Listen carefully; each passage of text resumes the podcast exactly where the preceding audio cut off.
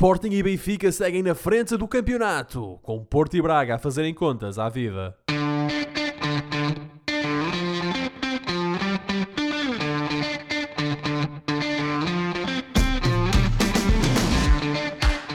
Bem-vindos a uma nova emissão dos Meninos de Ouro, o programa para quem gosta de bola e que está disponível todas as terças-feiras no Spotify, Apple Podcasts, Google Podcasts e em todas as outras plataformas onde se pode ouvir e descarregar podcasts.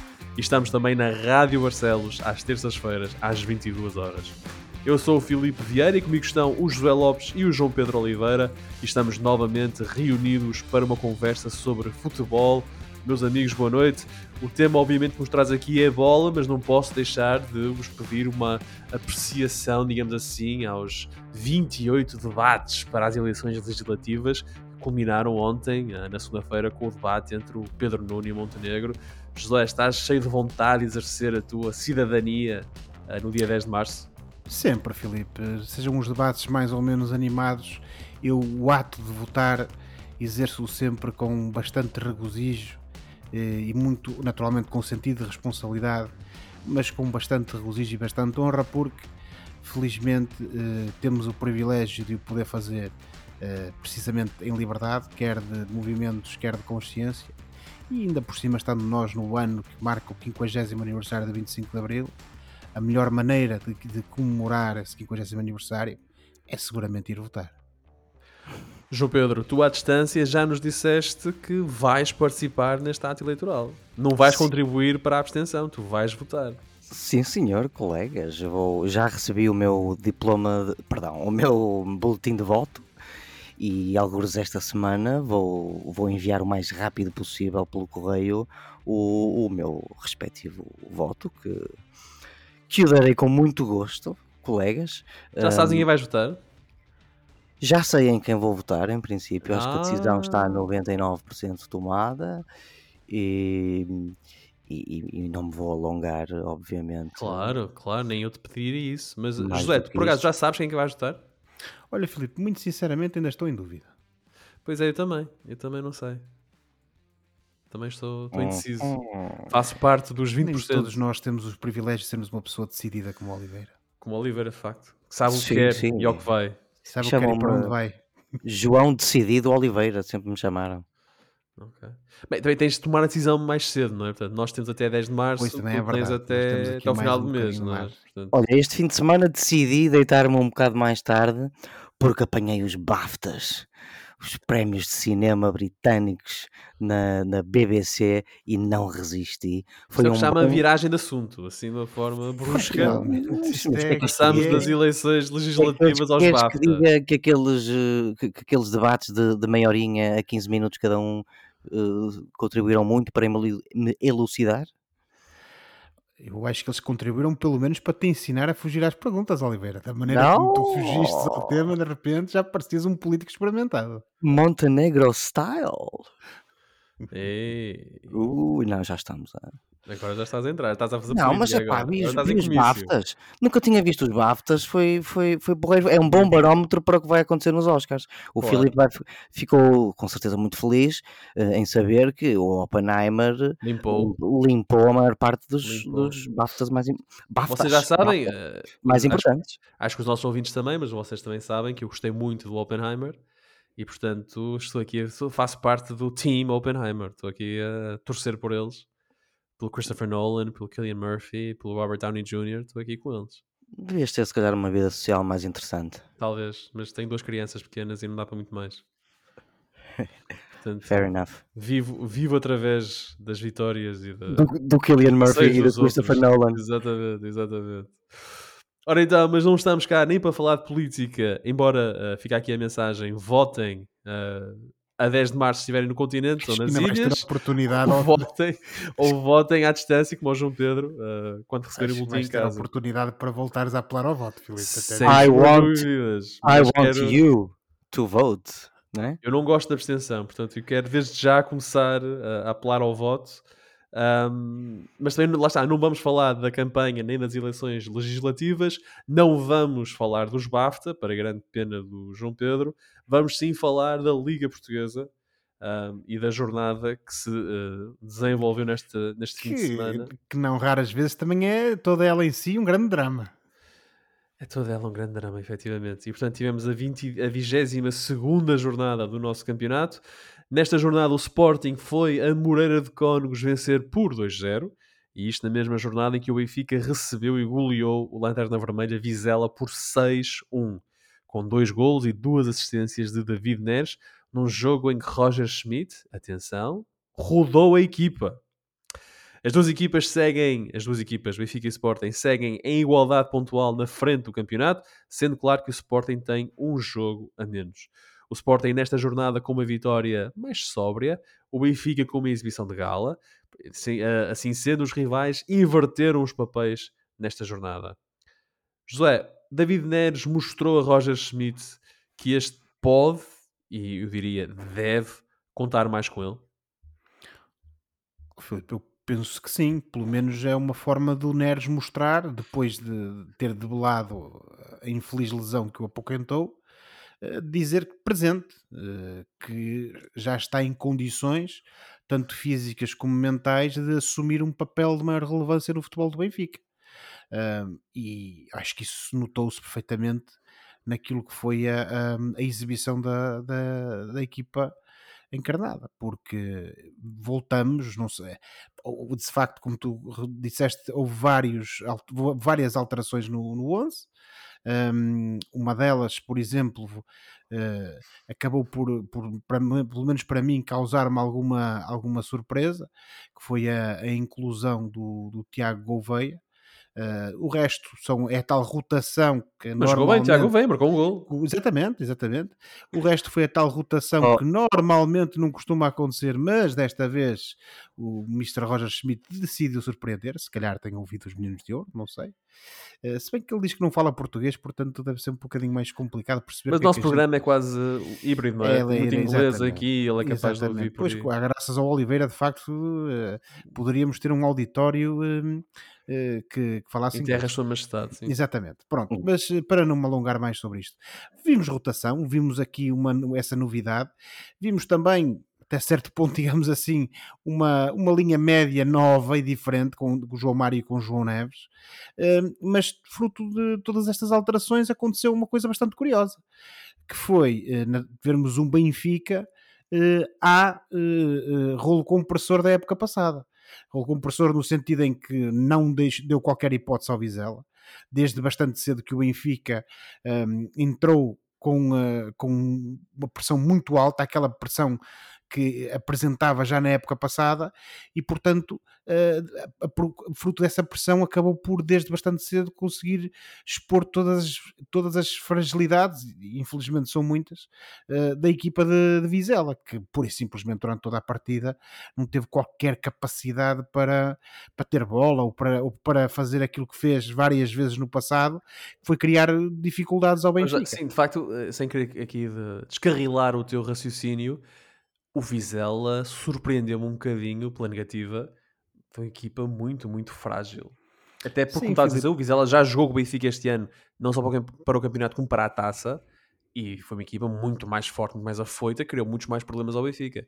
O Vizela na luz este fim de semana foi uma coisa um bocado confrangedora. Hum, a equipa está, a, a, época, como sabemos, está a correr mal ao Vizela. Naturalmente que o jogo da taça é sempre diferente e quando o Vizela joga em casa Uh, há sempre esse fator de estar com ter o apoio dos seus adeptos, de, de jogar no seu reduto e portanto faz com que o, o Vizela se no fundo acabe por se engrandecer um pouco.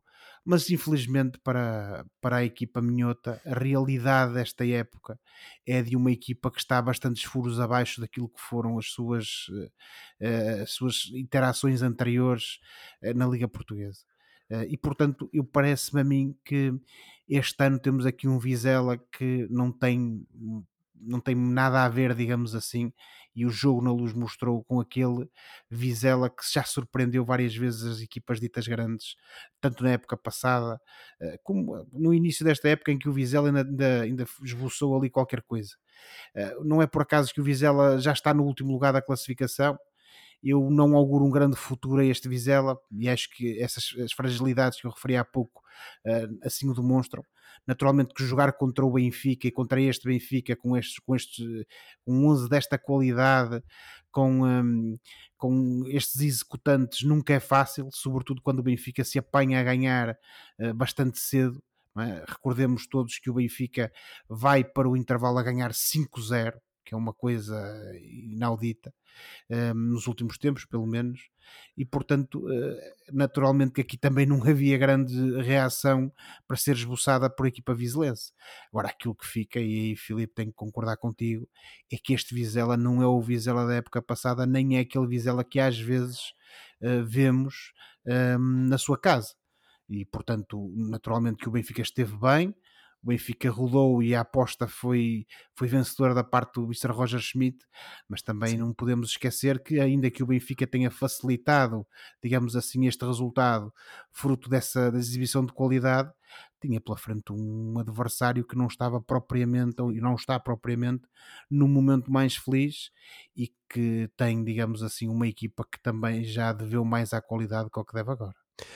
A primeira parte do Benfica é de facto muito boa na segunda, penso que o Benfica tenta fazer um bocado a gestão e, e descomprime um bocadinho aí que o Vizela consegue marcar um golo e tem um penalti que depois Sim, o, o falha. Porque senão, quer dizer, se o Benfica continuasse no ritmo da, da, primeira, da, da primeira parte, então aí é que esta rotação iria o quase que obrigar a meter os jogadores que normalmente, que normalmente jogam em campo. Mas, mas acabou por ser um jogo perfeito, porque Sim. o Rafa jogou uma parte, o Di Maria jogou outra parte, uhum. um, e o, o, Roger Schmidt conseguiu fazer a rotação e de certa forma recuperar um bocadinho o David Neres, que depois da lesão grave que teve ainda não tinha tido uma oportunidade para ser uh, titular, creio, uh, muito menos fazer um jogo deste tipo. E portanto, João Pedro, devolve-te a pergunta: David Neres a regressar com dois gols e duas assistências pode ser de facto um reforço de inverno indispensável para Roger Schmidt.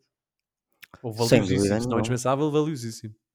Sim, eu já falei neste programa uh, da minha admiração por este rapaz que considero um jogador criativo, um jogador que acrescenta um outro sal ao, ao futebol. Portanto, concordo em absoluto. Este pode ser uma das grandes trunfos do, do Roger Schmidt para a segunda parte da temporada. Em relação às mudanças do, do Roger Schmidt para este jogo, eu só podemos realmente uh, falar em, em, em rotação uh, por opção do próprio treinador em dois jogadores, porque eh, há uma explicação que para os outros que obrigou o treinador a não usar. No caso do o António Silva, ao que parece, faleceu a avó dele. Sim. E ele estava indisponível, o que, o que levou a, ao Araújo jogar, que jogou muito bem. O, hum, o Coxu e o Florentino estavam castigados, certo? E certo. isso explica bastante a entrada do Tiago Gouveia para a direita e o, e o abaixamento do, do João Mário para, para o meio campo, que eu gostei de ver. O João Mário é um jogador bastante cerebral e contra um Vizela creio que não havia grande risco. Era o adversário ideal para o João Mário jogar ali, digamos assim. Sim, regressaram a um lugar que até já ocupou no passado várias vezes. Bem, de e... raiz é ali que ele, que ele joga. Ele é um médio Sim. centro de raiz que foi desviado para a ala, uh, jogou no tempo do Sporting com o Jorge Jesus, inicialmente. Exatamente, porque na realidade foi só mesmo o Di Maria e o Cabral que ficaram de fora no banco por, por opção. Portanto, eu estou curioso para ver como é que vai ser a gestão do Roger Schmidt nos próximos jogos. A coisa boa de tudo isto é que, além da vitória gorda e, e motivadora para o Benfica, é que o Roger Schmidt descansou precisamente jogadores como o Di Maria e como o Cabral, que agora vai poder usar no, no jogo complicado, que se avizinha minimamente complicado, vá em Toulouse. A segunda mão, sim, Toulouse, que vamos falar mais, mais à frente. Ora, o Benfica venceu e é líder do campeonato a par uh, do Sporting, com 55 pontos. Os dois rivais da segunda circular são líderes do campeonato. A diferença é que o Sporting tem um jogo a menos. O Sporting venceu o Moreirense e na antevisão do jogo o Ruben Amorim uh, avisou os seus jogadores para uh, não se deixarem embalar na conversa. Estou a citar. Isto é uma referência aos bons resultados e exibições das últimas semanas e à crítica muito positiva um, ehm, que o Sporting tem recebido nesse período. José, tu vês esta equipa do Sporting tranquila e imune à pressão e, portanto, capaz de aguentar essa pressão mediática acrescida pelo facto de ser líder e, e estar até este momento, diria eu, e, e penso que é que seria consensual a ser a melhor equipa do campeonato? Desde o Eu, início, a- obviamente. eu acho que sim, Filipe, porque hum, e aquilo que aconteceu, por exemplo, com o Braga demonstra isso. Ah, houve aquela, aquela final da taça da Liga em que o Sporting acaba derrotado pelo Sporting de Braga, ah, um jogo que o Ruben Amorim ah, acabou por admitir que causou muita moça psicologicamente ao, ao Sporting. Um, e portanto, eh, eu parece-me a mim que depois aquela reação que acabamos por ver por parte da equipa de Alvalade um, levou, no fundo, eh, a que eh, possamos efetivamente ver essa, essa faceta de maior combatividade e de maior estofo e resistência, resiliência mental por parte do Sporting.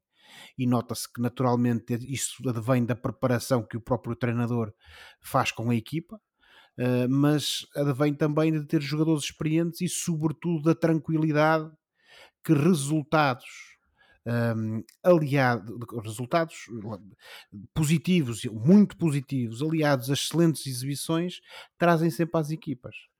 E portanto, eu parece-me a mim que este Sporting, uh, assim como mostrou que rapidamente ultrapassou aquele, aquele, aquele, aquele momento menos bom da equipa na final da taça da Liga, que, ao qual respondeu com aquela goleada na, na meia final da Taça da Liga. Na meia, na final. meia final, perdão, ao qual depois respondeu com aquela goleada ao Casa Pia um, e depois aquele resultado E contra o depois ao Leiria, Braga. Mas é para a taça, mas sobretudo depois ao Braga, eh, parece-me a mim que este Sporting está bem, recomenda-se. Eh, mostrou mais uma vez contra o Moreirense, eh, logo desde o início, uma capacidade de pressão enorme, uma agressividade no sentido positivo enorme. Que, fez precisamente com que o Sporting, mais uma vez, ainda bem cedo conseguisse resolver o jogo. E portanto, parece-me a mim que estamos perante uma equipa cheia de confiança e a não ser que algo de, de excepcional suceda nas próximas partidas, eu vejo este Sporting precisamente com o estofo mental necessário para atacar o resto da época com a vontade que precisa de ter para, para, vencer, para vencer este campeonato. João Pedro, o que é que tu dirias se no final da época e feitas as contas foi numa derrota com o Braga ah, para a taça, na meia final da taça da Liga, que o Sporting se encontrou para o que faltava disputar do campeonato? Ou seja, porque efetivamente é depois dessa derrota que há uma espécie de um toque a recolher e a equipa do Sporting apresenta os tais, foram oito ao Casa Pia e depois lá está, cinco ao Braga. Um, o, o que é que tu dirias uh, se fosse essa a situação? Ou seja, foi com o Braga que o Sporting se encontrou para ser campeão. É, Isso é um- um- uma boa premissa para um, um romance de final de época escrito por um qualquer adepto sportinguista. Foi Nesse- aqui, não é? Foi foi, em aqui, Leiria, numa derrota em Leiria. injusta, em que eles fizeram um remate à baliza e marcaram um gol. E depois foi a Contra os partir dali Guerreiros que do nós Norte. decidimos que pronto, isto tem de ser nosso. E quando eles foram a casa levaram cinco. É assim, de- pode, pode ser, posso concordar contigo, eh, no sentido em que eh, foi menos uma competição que o Sporting já não pôde ganhar e, e acabou por ser um, um aviso forte à navegação em, em relação à, à dificuldade que, que ia ser o, o resto da época. Hum, portanto, dentro dessa perspectiva, podemos dizer que esse jogo terá sido um jogo importante no caminho do Sporting campeão, caso o Sporting seja campeão. Porque o, Benfica ainda está aí ao, ao lado, é a única equipa que se mantém na luta para o campeonato até ao final da época, além do, do Sporting, por isso vamos ver. Esta segunda-feira tivemos eh, um Sporting, como tu disseste muito bem no início, mais sóbrio, eh, menos espampanante, mas como o Josué também disse muito bem, a pressionar bem logo de início e a resolver o jogo logo na primeira parte, embora só com um golo e depois, eh, perdão, eh, logo com os dois golos. Sim, sim, o Eh, Sporting resolveu a coisa muito resolveu, cedo. resolveu logo com os dois golos e depois foi mais uma questão de gestão do que propriamente outra coisa. O Morita fez um belíssimo jogo, ele que, que nem marcou, mas Marcou, marcou o dizer, primeiro gol. quer dizer, a bola bateu nele e entrou, portanto podemos considerar A, a Liga deu-lhe o gol. Sim, porque de facto a defesa não cortou para a baliza, cortou para o corpo do Morita e só depois é que a bola foi para, para a baliza, por isso está bem ajuizado. Mas não tenho muito mais a acrescentar em relação a, a este jogo contra o Moreirense, que é uma equipa complicada, que também vendeu, de certa forma, não, quer dizer, não vendeu muito, mas, mas uh, bateu-se bem de qualquer forma, mas era difícil, uh, mesmo com o excelente campeonato que, que, que, a equipa do Rui Borges está a fazer, era difícil pedir muito mais ao Moreirense, portanto foi uma vitória bastante natural do Sporting. O Sporting venceu então o Moreirense e está na frente do campeonato a par do Benfica com 55 pontos. Na próxima jornada, o Sporting e o, e o Benfica jogam no domingo, no dia 25. O Benfica recebe o Portimonense às 18 horas. Já o Sporting vai a Vila do Conde jogar com o Rio Ave às 20h30. Uh, falar nos adversários destas duas equipas nesta jornada, o Moreirense vai a Faro vai ao São Luís jogar com o Farense, um jogo uh, interessante entre duas das boas equipas do campeonato, e já o Vizela, que é o Lanterna Vermelha, recebe o Estoril Praia num jogo entre equipas que lutam pela manutenção. Vamos agora avançar no programa e vamos falar de, do terceiro e quarto classificados deste campeonato, o Porto e o Braga, que voltaram às vitórias na jornada 22. O Porto derrotou o Estrela da Amadora por 2-0 no estádio do Dragão. Já o Braga recebeu e venceu o Farense com um penalti falhado pelo meio por 2-1. Com estes resultados, o Porto está a 7 pontos da liderança e o Braga está a 5 pontos do Porto e, por inerência, está a 12 pontos da frente do campeonato. José, nós temos aqui, estamos aqui perante duas equipas que nesta fase do campeonato já estarão a competir em terra de ninguém, ou seja, difícil para qualquer uma delas ambicionar subir uh, na classificação e ao mesmo tempo difícil para qualquer uma delas perder o lugar que tem neste momento, o Porto terceiro, o Braga o quarto. Sim, Filipe, eh, foi aquilo que acabámos por, eh, por dizer na, na semana passada. Desculpa, um bocadinho à semelhança do que aconteceu ao Sporting na época passada com o quarto lugar. A dada altura exatamente, já exatamente. não conseguia chegar ao terceiro, mas já não ia perder para. Houve ali uma altura que ainda, ainda, ainda, se, ainda houve a possibilidade do Sporting quase que ser apanhado e depois de apanhar o Braga, mas isso rapidamente acabou por se esfumar. Uh, e neste caso o que temos é, parece-me a mim, e também na cena daquilo que dissemos na semana passada, uma situação, tanto para Braga como para o Futebol Clube do Porto, em que o campeonato deles pode estar feito. Uh, o Benfica e o Sporting continuam, ainda que o Sporting naturalmente com menos um jogo, mas continuam tete a tete na frente do campeonato. Uh, claramente, quer em termos exibicionais, quer em termos de competitividade, e permitam-me dizer, em termos de qualidade do plantel, claramente num, num, patamar diferente, num patamar eh, superior, acima do terceiro e do quarto classificado.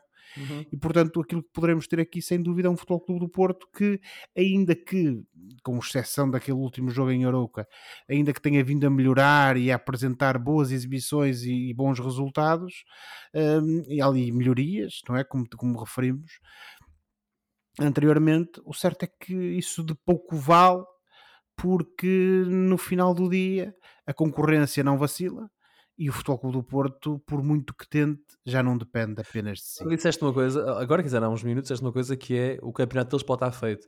Certamente que isto já aconteceu, mas na, nas nossas vidas vá lá, adultas, eu não me lembro de uma época em que se pudesse dizer que o Porto em fevereiro, março, já estava. Eh, não está, obviamente, matematicamente não está arredado o título, mas não se vê ali futebol, não se vê ali condições para o Porto se aproximar da liderança do campeonato.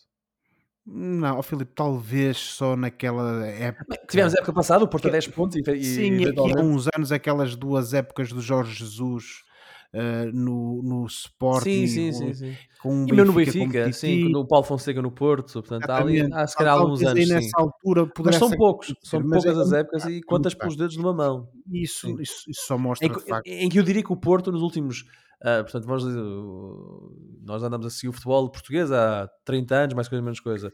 São contas pelos dedos de uma mão, creio, os anos em que o Porto não esteve na luta pelo título. Claramente. E esta é, um, é tudo indica que vai ser uma delas. Uh, o Porto teve um, um, início de época tremendamente difícil, com aqueles resultados, nós nos lembramos, arrancados literalmente a ferros, com meia hora de desconto e uh, penaltis ao, ao, cair do, do pano dessas meia horas de desconto, mas com mais ou menos mérito lá foi amealhando pontos e manteve-se na luta. houve ali um momento em que parecia que, apesar dessas exibições periclitantes, o Porto não iria vacilar, apesar de, de nós chamarmos a atenção para isso. E depois de um momento em que, de facto, o Futebol do Porto marcou o passo, a equipa melhorou bastante. Só que o problema dos campeonatos com provas de regularidade é mesmo esse. Eh, é a regularidade que no final uh, acaba por, uh, por, uh, por valer. E o Futebol Clube do Porto tem, tem marcado passo, tem falhado, tem tido desaires, como por exemplo ainda teve em Arouca, ainda que o tenha tido merecidamente, porque o Arouca jogou muito bem, naturalmente. Mas o certo é que isso faz com que, nesta altura, pouco mais depois do meio do mês de fevereiro, teremos, tenhamos aqui essa situação bastante caricata e muito pouco vista nos últimos, nas últimas décadas do nosso futebol, do Futebol do Porto, desde já arredado pelo título.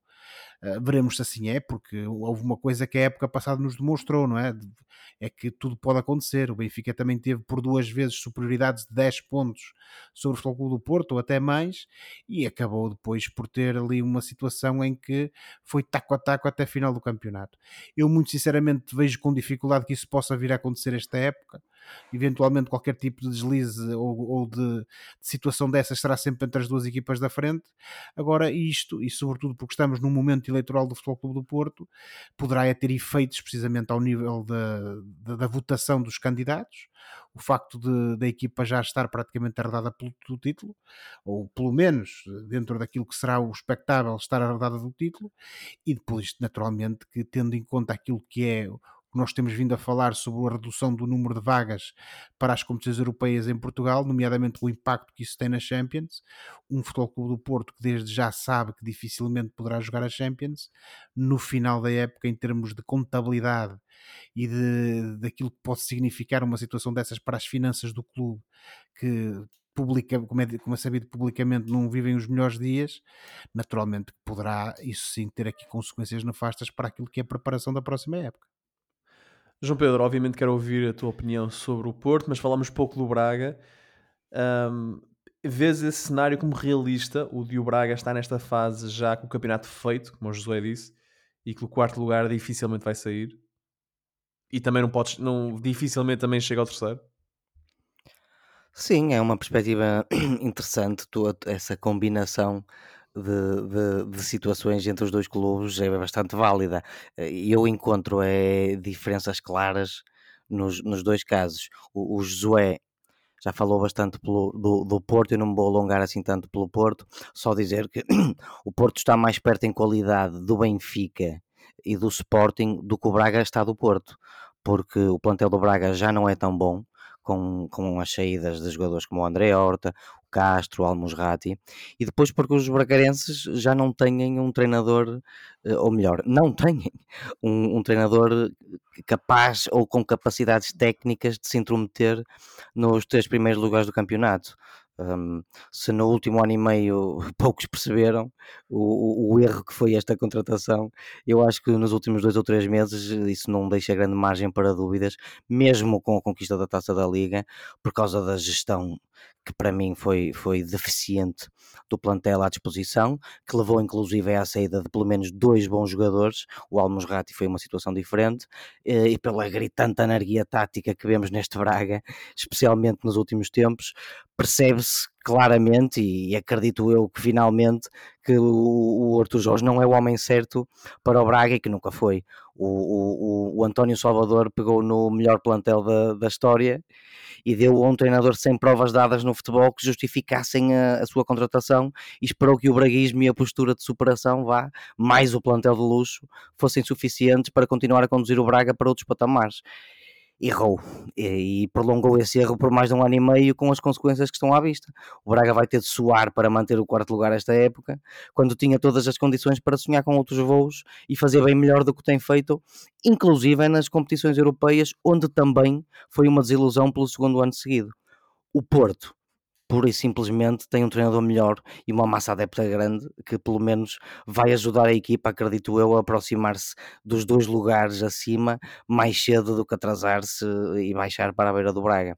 Um, este fim de semana, por exemplo, uh, uh, uh, ia virem de derrotas, o Porto ganhou sem espinhas e o Braga ganhou a rasca a 5 minutos dos 90. Ganhou com espinhas. apesar de ter sido muito superior ao Forense e ter jogado muito melhor do que nos últimos jogos, não escapou do susto habitual e desnecessário. Portanto, é um bocado estas, são, são um bocado estas as diferenças que eu encontro. Eu concordo, concordo com aquilo que estavas a dizer. Nestas duas ilhas, não é? Que, nestas duas ilhas que são o Braga e o Porto, desculpa. Sim, mas eu concordo com, com, com, o, teu, bem, com o teu argumento de fundo, concordo com ele. Apenas quero dizer que eu não acho que a Liga dos Campeões do Braga tenha sido uma desilusão. Acho que o Braga fez uma Liga dos Campeões. Foi, foi, não estou de acordo contigo, por acaso. Foi uma desilusão? Achas que o Braga podia ter feito mais? Tendo, podia, tendo visto os, os, os, seis jogos que, o, que o Sporting Clube Braga fez, nomeadamente o, o, o jogo oh, fora... Desculpa interromper-te, tu antes do início do primeiro jogo contra o Nápoles dizias que ia ser uma tragédia grega. E agora estás a dizer que podia ter feito melhor, em que é que ficamos? Josué, e depois, e, e, depois vimos os jogos e a realidade, e, então, e, a realidade mostrou-nos outra coisa. Jogadores... Nós tivemos, nós tivemos um, um, um Sporting Clube de Braga em jogos específicos deste grupo que podia ter sido mais arrojado e ganhou os jogos, os respectivos jogos, e não ganhou por inércia da equipa técnica e do treinador. E eu uhum. recordo-vos, colegas, que o Braga qualificou-se em terceiro lugar para, para a Liga Europa nesse grupo porque o Real Madrid que já não precisava de ganhar, ganhou a União de Berlim, porque o Braga foi jogar a Nápoles com a possibilidade de chegar ao segundo lugar, não era o terceiro. Uhum. O Braga podia ter chegado ao segundo, e a inércia do treinador, especialmente na mudança da primeira para a segunda parte, levou a que o Braga não tivesse sido arrojado o suficiente para tentar isso. E, portanto, o Braga perdeu e só uhum. ficou em terceiro lugar porque o Real Madrid ajudou. Senão, e essa é uma das grandes razões, pelas, e além da maneira como eu vi o desenvolvimento do Braga nesses jogos, porque, pelas quais eu digo que também a Liga dos Campeões, na minha humilde opinião, foi uma desilusão. Ok. Portanto, uh, essas falhas que tu apontaste são culpa da equipa técnica, como tu disseste, e os bons momentos de qualidade que tu dizes que, que, que no fundo justificam que o Braga uh, deveria ter feito mais do que o que fez. Já sabes qual é a resposta. Os momentos, é? os momentos de qualidade em que o Braga Sim. devia ter feito. Tu não dizes que, tu, não, não percebi a pergunta. é muito simples, Oliveira tu disseste que o Braga deveria ter ido ter feito melhor porque houve momentos em que a equipa Podia falhou quando melhor. pronto, houve momentos em que a equipa não falhou e, e, e ou melhor, que a equipa falhou quando não deveria ter falhado e imputaste a responsabilidade disso à equipa técnica. Acabaste de o fazer. Penso que estou a, a citar-te bem. Pronto, Muito bem. Mas ao mesmo tempo. O José está a perguntar se quando as coisas correram bem. Quando as coisas correram bem. Não... Uh, então a culpa foi de quem é a culpa nesse caso? O treinador não tem mão nas coisas já boas? Sabes, já sabes qual é a minha resposta. Pronto, mas eu estou-te a perguntar porque ainda tenho assim umas certas dúvidas se tu, entretanto, mantens isso ou não. Não, quando as coisas correram bem, foi fruto, sobretudo, de um Braga que cresceu nos últimos anos e que conseguiu, no último ano e meio, juntar um plantel de luxo de luxo, Josué. Ao início desta época, o Braga podia, tinha condições para lutar para ser campeão. Vemos agora um Porto mediano para fraco. Vemos um Benfica que agora está a começar a encarrilar, mas que foi muito inconstante na primeira metade da época. E vemos um plantel com, inclusive, campeões europeus que está com a época terminada, pura e simplesmente. E a culpa não, é de quem? E na, e na Liga Europa. Pois. E agora, e agora vou-te vou -te, vou -te acrescentar um elemento novo que agora até se calhar até vais sorrir. A culpa já não é do Arthur Jorge. A culpa agora é do António Salvador, que permitiu que este erro se prolongasse durante um ano e meio. Pronto, muito bem, está dito. Está e dito. sorriste, e sorriste. No, João Pedro, o nosso momento pensa como o Arthur Jorge. O Arthur Jorge vai acabar a época?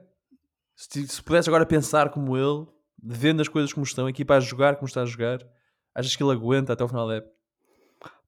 Pelas notícias que, ou a notícia, por acaso foi só uma notícia que vimos e foi no Correio da Manhã, por isso de fiar não, não será muito a tal notícia de que, que vai, vai sair na, no final da época o Arthur Jorge, mas que só numa situação mais extrema é que sairia mais cedo.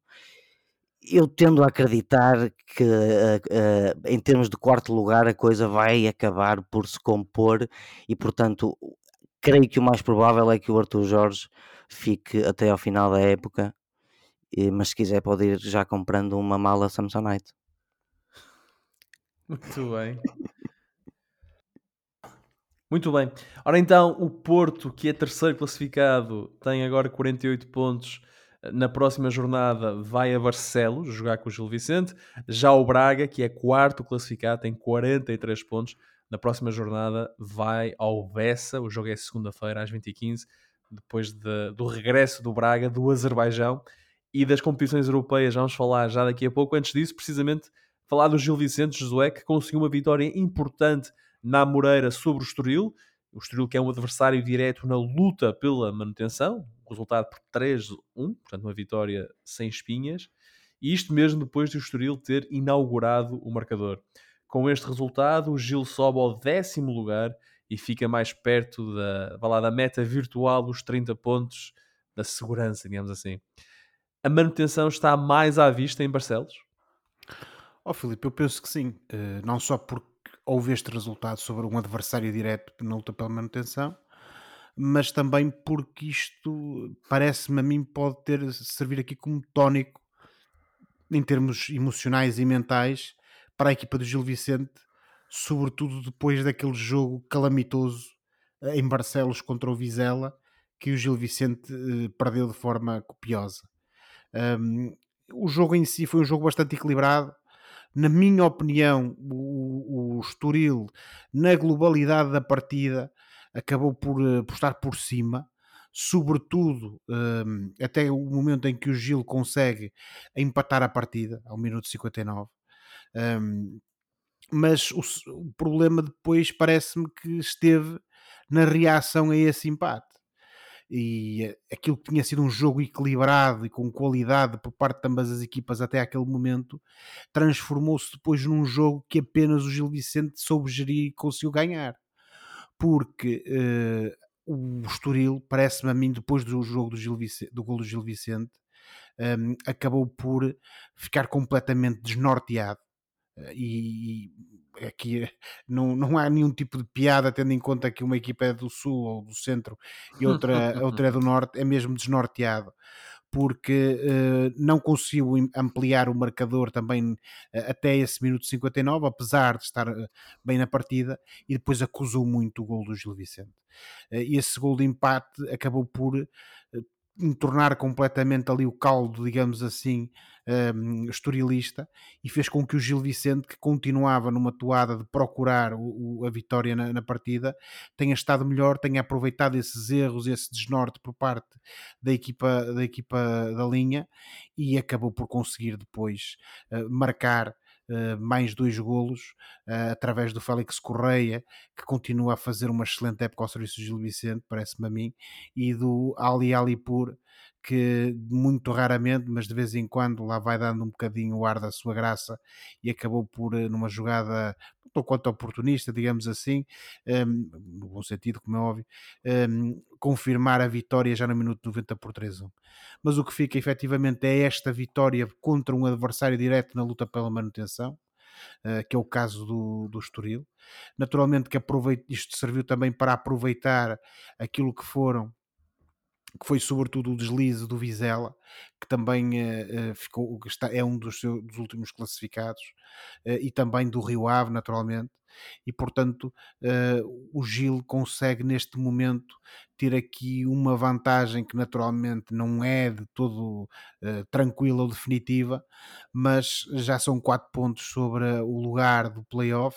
E deu um saltito, deu um, deu um saltito, na, na tabela classificativa e sobretudo parece-me a mim, uh, teve essa, eh, está cada vez mais próximo dessa barreira psicológica, como tu referiste, Filipe, dos 30 pontos, que normalmente, ainda que em algumas vezes não seja o caso, mas que normalmente garantem a manutenção. E eh, obviamente que aquilo que todos queremos é que o Gil Vicente obtenha essa manutenção o mais rapidamente possível. Eu estou confiante que com aquilo que foram as melhorias da equipa na, no, nos últimos jogos e esquecendo um pouco esse, esse desaire contra o Vizela e olhando para isso como um episódio isolado, digamos assim, teremos aqui um Gil combativo e que certamente que terá uh, muita vontade pelo menos de, de conseguir uh, ficar com pontos no estádio Cidade de Barcelos quando defrontar o Futebol do Porto. O Gil, que com este resultado, uh, e, e, já dissemos, subiu ao décimo lugar, tem 25 pontos, tem os tais 4 pontos de avanço para Estoril, Rio Ave e Estrela da Amadora, que partilham o 16 lugar, digamos assim, com 21 pontos, embora na prática é o Estrela que está em 16, mas em igualdade pontual com o Estoril e o Rio Ave. Chaves e o Vizela estão abaixo da linha d'água, 17 e 16 pontos respectivamente. Situação muito complicada para estas duas equipas. Vamos agora então olhar para as provas europeias e eu proponho que a gente eh, comece com o Porto, porque o Porto regressa à Liga dos Campeões na quarta-feira em jogo com o Arsenal. Uh, João Pedro, quais são as tuas expectativas para este jogo? Bom, ambos chegam em condições bastante diferentes para, para este jogo. O Futebol Clube do Porto regressou às vitórias, com uma vitória segura, mas é uma equipa que tem estado muito instável esta época. O Meditaremi está, ao que parece, lesionado e não vai estar disponível para disputar este jogo. E por outro lado, o Arsenal vem de uma série de vitórias, que eu creio que são cinco. Só nos últimos dois jogos marcou 11 golos, foram duas goleadas ao, ao West Ham fora e ao, e ao Burnley fora, duas goleadas fora, e, e, parece que depois daquelas três derrotas seguidas, parece ter encontrado a sua groove, entre aspas, não obstante, jogadores como o Gabriel Jesus e como o Alexander Zinchenko estão indisponíveis uh, ao, e, e, mais alguns também estão, nomeadamente o Partey e o nosso português, o, o Fábio Vieira. Portanto, o Arsenal vai se ver um bocado obrigado a repetir praticamente, se não completamente, o 11 que usou este fim de semana portanto o Porto poderá, com o fator casa, equilibrar um pouco esta, esta eliminatória, embora eu creio que no final de contas isto vai acabar por, na mesma, redundar. Redundar? Redundar? Depende do que vais dizer, mas sim, mas pode ser. em vitória para o Arsenal. O Arsenal que, e, e não o disseste diretamente, mas sim, uh, vem de 5 vitórias consecutivas, incluindo uma vitória sobre o Liverpool uh, para o campeonato. 3 Esqueci-me de referir, sim senhor. Antes desses 6-0 ao West Ham e, e os 5-0 ao Burnley, o, o, Arsenal, e deu 5 ao Crystal Palace antes disso, o Arsenal, um, depois de ter perdido com o Liverpool para a taça, derrotou o Liverpool para, para o campeonato. É segundo classificado, já há dois pontos precisamente do Liverpool. Tem dois pontos a mais que o Manchester City, que tem, portanto, um jogo a menos.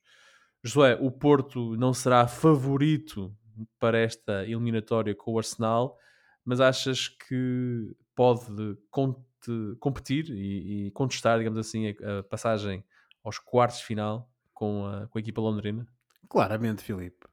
Uh, não só porque o Porto, uh, apesar da situação que atravessa no campeonato, atravessa, ou pelo menos vive, uh, relativamente à questão que falámos há pouco, de estar ali numa posição de terra de ninguém no campeonato, apesar disso, o Porto nos últimos tempos tem melhorado e tem apresentado um futebol com bastante mais qualidade e não nos podemos esquecer de que, mesmo no seu pior momento, o Futebol Clube do Porto tem sempre aquela dupla personalidade a que nós já aludimos, em que nas Champions apresenta-se sempre de uma forma muito mais madura, assertiva, eh, demonstra sempre bastante até, é? experiência. Não? Tem sido os melhores jogos da época de longe Exatamente. do Porto, foram na Champions. Eu não tenho dúvidas que o Futebol Clube do Porto vai estar bem contra o Arsenal e vai entrar bem.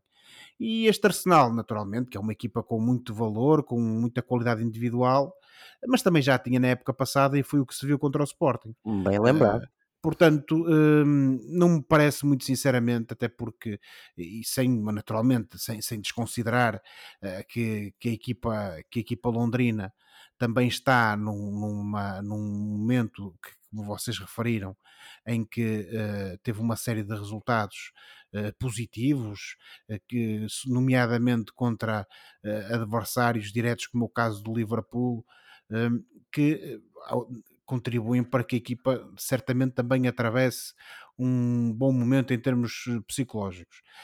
Veremos como é que será a partida. Agora, eu aquilo que conto certamente é que teremos um Futebol do Porto competitivo e que vai criar, no mínimo, muitos problemas ao Arsenal. Sempre que não me surpreenderia, mas não me surpreenderia mesmo de modo algum, que o Futebol Clube do Porto até pudesse sair do Dragão com um resultado positivo que lhe permita uh, ir a Londres um, uh, lutar pela passagem, pela passagem na eliminatória. Sim, Portanto, sim. não tenho grandes dúvidas quanto a isso, muito sinceramente. Uh, fica aqui apenas a nota para aquilo que é uma notícia que naturalmente uh, não será boa para, para o plantel do Porto, que é a lesão de Taremi, uh, que à partida não estará disponível uh, para ele ter uma lesão muscular, que à partida não estará disponível para este jogo contra o Arsenal. O jogo com o Arsenal é, portanto, amanhã, quarta-feira, às 20 horas no estádio do Dragão. Na quinta-feira, Sporting, Benfica e Braga vão tentar confirmar a entrada nos oitavos de final da Liga Europa. A tarefa parece mais fácil para Sporting e Benfica, que derrotaram, respectivamente, Young Boys e Toulouse na primeira mão. O Sporting por 3-1 na Suíça, o Benfica por 2-1 na Luz. Já o Braga perdeu em casa por 4-2 com o Karabakh e tem uma visita e uma viagem muito complicada em vista ao Azerbaijão. Um, meus caros, eu penso que uh, uma possível eliminação do Braga aos pés do Karabakh seria bastante surpreendente. Vocês têm fé que teremos as três equipas portuguesas na próxima fase?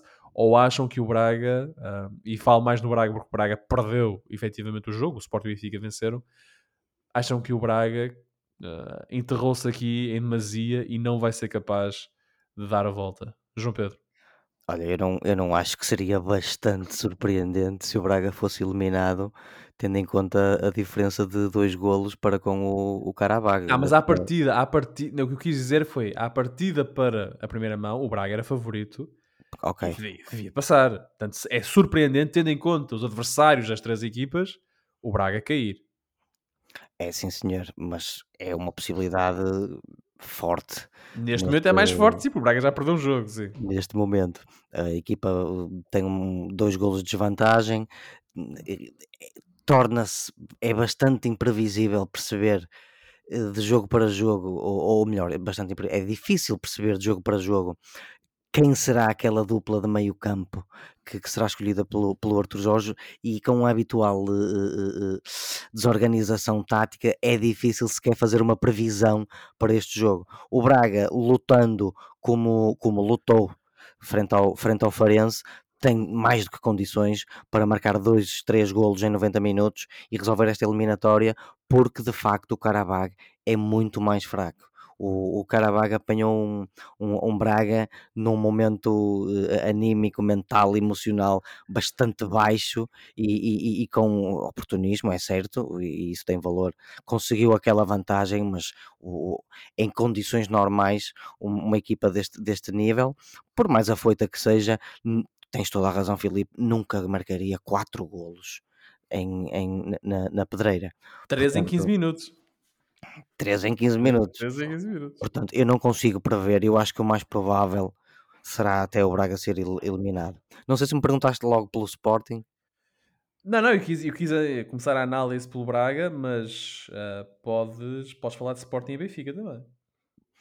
Olha, vai ser bastante rápido. O, o, o Sporting vai agora receber com uma vantagem de 3-1 o, o Young Boys e eu creio que em princípio, a, a menos que aconteça um, um, uma catástrofe desportiva, o Sporting deve passar à, à, fase seguinte da Liga Europa. Em relação ao Benfica, estas alterações, como eu disse há bocado no, no, no programa, podem ser chave para uma equipa mais fresca em Toulouse e, portanto, eu acredito que, dada também a diferença qualitativa entre as equipas, que o Benfica vai passar à fase seguinte, colegas. José, devolvo a mesma questão. Uh Achas que o Braga ainda tem capacidade para, ou possibilidades, capacidade terá, mas tem possibilidades para efetivamente chegar à próxima fase e se Benfica e Sporting também lá estarão. Oh, Filipe, o Braga tem de ter essa, essa possibilidade porque o Braga, independentemente do momento mais melindroso que atravessa, eh, tem que viver aqui um uma, uma situação em que os seus jogadores vão ter que mostrar, no fundo, no fundo, que justificam o clube onde estão e o salário que ganham, porque aquilo que aconteceu na semana passada na Pedreira contra o Carabag foi, foi terrível. Independentemente de, de maior mérito ou de mérito do treinador, uh, há ali uma questão, e, e, aproveitando um bocadinho as declarações do, do, do João Moutinho no final da partida, pelo menos notei é que havia ali uma falta de vontade, ou de querer, ou de não sei, ou de motivação por parte de alguns jogadores. E depois dessa, dessa exibição e desse jogo tenebroso contra o Carabag, não nos podemos estar aqui com ilusões. É uma equipa que uh, pode ter um ou outro jogador com alguma qualidade, mas é uma equipa que vem lá da, das steps eh, que não, não tem e está aqui nestas andanças, eh, porque pronto, lá conseguiu, não é? Naturalmente terá o seu mérito, mas à partida, tendo em conta aquilo que é a qualidade do plantel do Braga, e por muito mal que o treinador, mal que o treinador possa ser, não, não, tem, não tem qualidade, nem, nem tem condições, ou deveria ter condições para chegar à pedreira e o Braga como manietou. E portanto, a obrigação do Braga é eh, mas não seja com muito querer e muita luta, tentar dar a volta a este resultado. Não é de todo impossível isso acontecer, mesmo numa situação em que, em que é uma viagem muito longa e sempre difícil a, a, a estes países do, da antiga União Soviética. Mas tem de tentar, tem de mostrar sobretudo vontade, ainda que não o consiga. Um, Quanto ao, ao, ao, Sporting, o assunto está arrumado. O Sporting, no momento de forma que atravessa, e depois de, do jogo que fez na Suíça contra o Young Boys, por muita uh, irreverência e alguma qualidade que o Young Boys tenha, uh, não tem estofo neste momento para derrotar este Sporting, nomeadamente, sobre, ou melhor, sobretudo uh, em Alvalade. agora deixando aqui o Benfica, o meu Benfica para o último lugar, dizer o seguinte: eu não tenho grande fé que estas alterações que vimos para o campeonato vinguem para a Liga Europa. Acho que vamos voltar ao 11 do costume da parte do Mr. Roger Schmidt.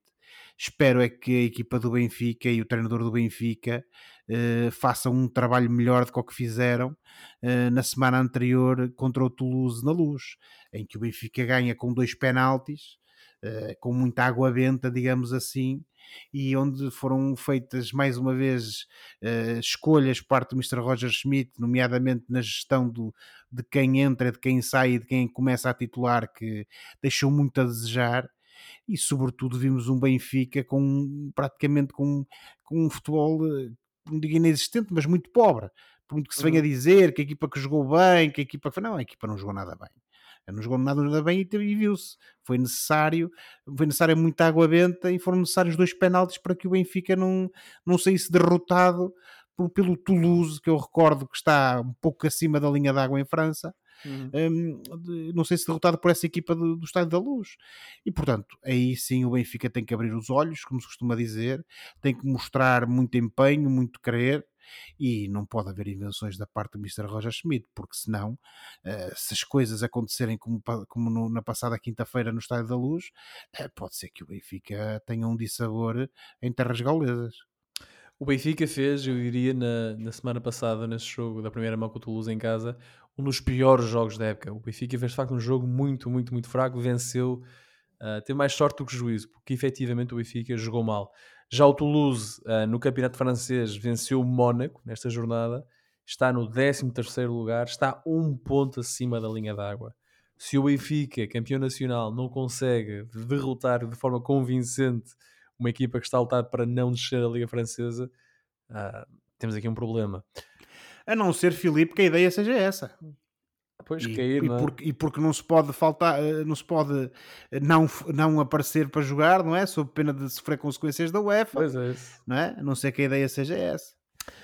Benfica, o Toulouse Benfica é na quinta-feira às 17h45, o Carabag Braga também é às 17h45 quinta-feira, já o Sporting Young Boys é uh, às 20 horas, mas tudo na quinta-feira.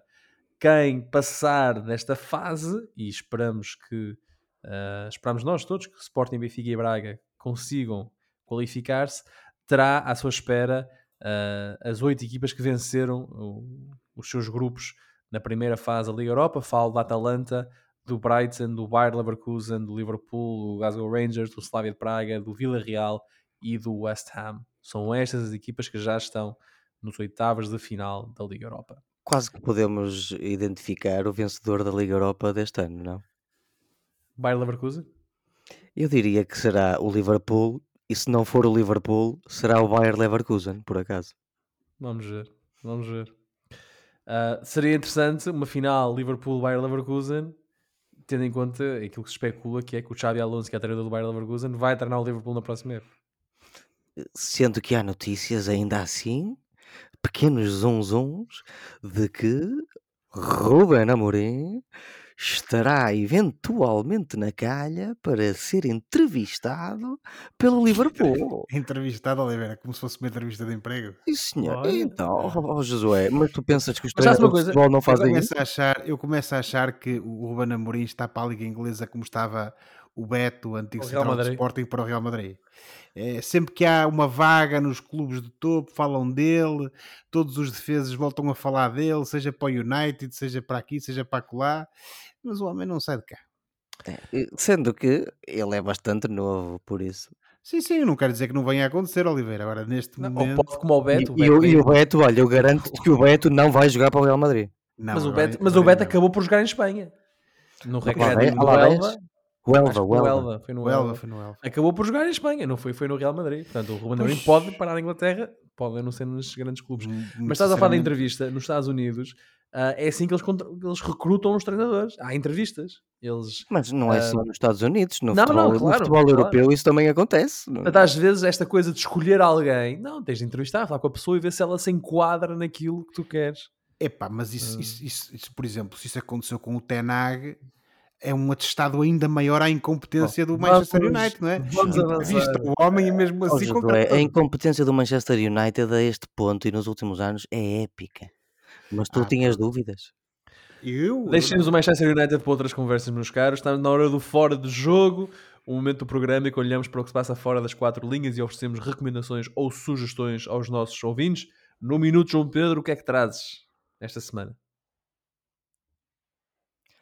Bom, colegas, já sabem que eu, neste início de ano, estou no meu périplo pelos filmes nomeados aos Oscars e, portanto, desta vez trago-vos American Fiction, uma comédia dramática realizada por um senhor chamado Cord Jefferson, que é o primeiro filme de um, de um, de um homem que escreveu séries como Master of None, The Good Place e Watchmen, a série. E tem como atores o Jeffrey Wright, o John Ortiz, a Issa Rae, o Sterling K. Brown, que está nomeado para um Oscar, a Tracy Ellis Ross, filha da Diana Ross, hum? E a Erika Alexander e o Adam Brody do OC. Eh, Isto é sobre um escritor que está farto de ver o, o estabelecimento lucrar com as histórias dos afro-americanos, reduzindo-as a rótulos e, e, preconceções, e, e, portanto decide escrever um livro falso, ou em jeito de gozo, vá, que acaba por o empurrar para o centro da hipocrisia e loucura que ele próprio afirma desprezar. Portanto, este filme está nomeado com, está com cinco nomeações para os Oscars, para melhor filme, melhor ator principal, que é o Jeffrey Wright, mas que não deve ganhar, Philip, não te preocupes. Melhor ator secundário, melhor ator secundário para o, o Sterling K. Brown, melhor banda sonora original e melhor argumento adaptado pelo próprio Cord Jefferson, o realizador do filme. De referir que este filme ganhou o BAFTA para melhor argumento adaptado aqui em Londres este domingo. Isto é uma boa sátira, mais rica em conteúdo do que parece, bons atores e eu recomendo. O problema é que não tem estreia marcada para Portugal. Por isso, eu recomendo que as pessoas esperem que ela venha para o cinema e acho que a dada altura ela vai estar na Amazon Prime ou na e, e- ou na Apple Plus. Por isso estejam atentos, porque é um filme simpático. Uma boa tarde. Isto é, o- isto é o momento Antoni do Oliveira. Dá muitas voltas, mas não vai a lado nenhum. Lá vais tu a United, lá Não, vais tu, opá. deixa estar. Sabes porquê? É que eu já tinha feito o trabalho de casa e depois apercebi-me, através de uma pesquisa, que isto não estava com estreia agendada ainda. E então o que é que eu ia fazer? Deitar o trabalho fora. Claro que não. Eu acho que é que ah, tu quiseste traduzir establishment por estabelecimento e acho que queres mais dizer o sistema, não é? Sim, o estabelecimento. Establishment não é o Será estabelecimento. que eu estou a ser Sim, demasiado o- o influenciado? estabelecimento é o estabelecimento é um café. é pelos- o- o, o establishment. Eu realmente não devia ter traduzido. Porque se calhar eu estava a pensar em brasileiro, que eu já ouvi brasileiros dizer o estabelecimento. Ah, É. Não sei. Mas obrigado pela correção, Filipe. De nada, estou aqui para isso, João Pedro. Tem te que estar atento. Tendo já estado fora, estou aqui para te ajudar a manter a tua ligação à, à pátria. Sim, cuidado com essas bocas, já? Josué, muito rapidamente, um minutinho, o que é que trazes? Olha, Filipe, hum, a reboque das tristes notícias dos últimos dias, nomeadamente sobre o que se passou na Rússia com eh, Alexei Navalny, o ativista, hum, eu, eh, por acaso, eh, e vou sugerir um livro no qual eu tropecei numa visita para um almoço de domingo à casa dos meus pais, a minha antiga casa, uh, precisamente neste fim de semana. Em que lá, entre outros livros que estão numa estante, tinha uh, uma cópia da primeira edição em português, que foi publicada em Portugal em 76 ou algo do género, de precisamente do arquipélago de Gulag de Alexander Solzhenitsyn em que, uh, que é um livro, um livro bastante extenso. Aquela é a primeira edição, portanto, a edição ainda em dois, dois volumes, digamos assim. Melhor, não é em dois volumes, mas em duas partes. Não propriamente a edição mais tardia, apenas numa parte que foi, foi no fundo, curada pelo próprio autor e pela sua esposa para pessoas, digamos assim, que não tinham uh, o conhecimento deste contexto deste contexto daquilo que é a realidade, de, que era a realidade na altura da, do, do sistema penal soviético, eh, mas que de facto estamos aqui perante um livro que infelizmente continua atual, não só naquilo que é a situação da Rússia, mas também noutros países pelo mundo, e no qual o autor Solzhenitsyn, que no fundo sofreu na pele aquilo que foram os rigores desta, desta, desta dureza do, do sistema de, de penal, acaba por, com um grande detalhe e com um grande rigor, uh, contar essa sua experiência no, nos campos de trabalho forçados russos, estas colónias penais, os gulags, Gulag, bem como também uh, de outras vítimas que sofreram o mesmo destino e que ele acabou por conhecer. É, é um livro esmagador para quem o lê, em, nomeadamente nesses relatos que faz dos horrores que os homens acabam por incutir a outros homens, não é? Mas também da própria resiliência humana e da sua capacidade de sobreviver e de uh, se adaptar. Portanto, a minha recomendação esta semana vai para o arquipélago de Gulag de Alexander Solzhenitsyn, infelizmente continua atual uh, e o mesmo está disponível em qualquer livraria, como é óbvio, mas também sendo o livro que é, hum, estará disponível para quem quiser em qualquer biblioteca pública deste país. Os gulags são os, são os, podem não ser os mesmos, mas a estratégia é igual. Hum, se calhar a diferença também não é muita. Aquilo Se fechou calhar. para voltar a abrir. Ora, eh, esta semana na minha senda de trazer aqui eh, recordações alusivas aos 120 anos do Benfica, trago um livro de 2014 que conta a história do Benfica até então. O Almanac do Benfica, a história do clube desde a fundação até ao 33º título de campeão nacional, edição de 2014, de Rui Miguel Tovar. Oh, oh, oh, Filipe, desculpa lá, é a terceira semana seguida. Oh, Oliveira, certo? Eu, eu começo a achar que um de nós os três, que não nós os dois, eh, deve estar a receber algum tipo de benesse, não sei. Eu vou te dizer uma coisa, João No estádio da o Luz. Aniversário, o aniversário do Benfica é no dia 28 deste mês. O Benfica faz 120 anos, dia 28. Ou seja, mais uma semana disto. Mais uma semana disto. Para a semana há mais. Para a semana a mais. Semana deve ser um, Mas esta um é engraçada. Canções, um disco de canções do Benfica. Vou contar aqui uma história um, que está presente neste livro do Almanac do Benfica. Uh, em 1972, o Benfica lidera da primeira à última jornada e bate três recordes. Termina sem uma única derrota, com 23 vitórias seguidas e a 18 pontos do segundo classificado, que foi o Belenenses. Faltava só garantir a bota de ouro a Eusébio. No dia 9 de junho, o temível avançado alemão Gerd Müller, do Bayern Munique, está empatado com o Pantera Negra com 36 golos. Ele joga contra o Colónia, mas fica em branco. E no dia seguinte, o Eusébio não perdoa e arrasa o Montijo com 4 golos. O segundo póquer na mesma época. E é esse póquer que lhe vale a segunda pota de ouro. É um dos momentos mais gloriosos, gloriosos da história do Glorioso, um entre muitos Uh, mal cabem todos nas 800 páginas deste almanac do Benfica, que foi escrito por Rui Miguel Tovar, que fez um extraordinário trabalho de recolha de dados, porque estão aqui todos os jogos, todos os resultados, todos os marcadores, todas as vitórias desde que o clube foi fundado, e destaque aqui para o 14 a 1 ao Riachense, em 88 e 89, que ainda é hoje o primeiro, uh, o resultado mais volumoso da história do Benfica, e está aqui tudo, os jogos, as histórias, as equipas de tipo, as tristezas, mas também as alegrias que fazem do Benfica um dos maiores clubes do mundo. O Almanac do Benfica, a história do clube desde a fundação até ao 33º título de campeão nacional. É, portanto, uma edição de 2014 de Rui Miguel Tovar. Estará desatualizada, mas continua a ter o seu valor, pelo menos até do ponto de vista histórico e de arquivo. E por hoje ficamos por aqui. Para a próxima semana, cá estaremos de volta para falar de futebol. Não se esqueçam que podem subscrever o canal dos Meninos de Ouro, disponível em todas as plataformas de podcast, para serem notificados de cada vez que publicarmos uma nova emissão. E quando subscreverem, avaliem o programa com 5 estrelas. Podem também entrar em contato connosco enviando um e-mail para osmeninosdeouropodcast.com e sigam-nos nas redes sociais. Boa semana, bons jogos. Tchau. Tchau, boa semana. Tchau, boa semana.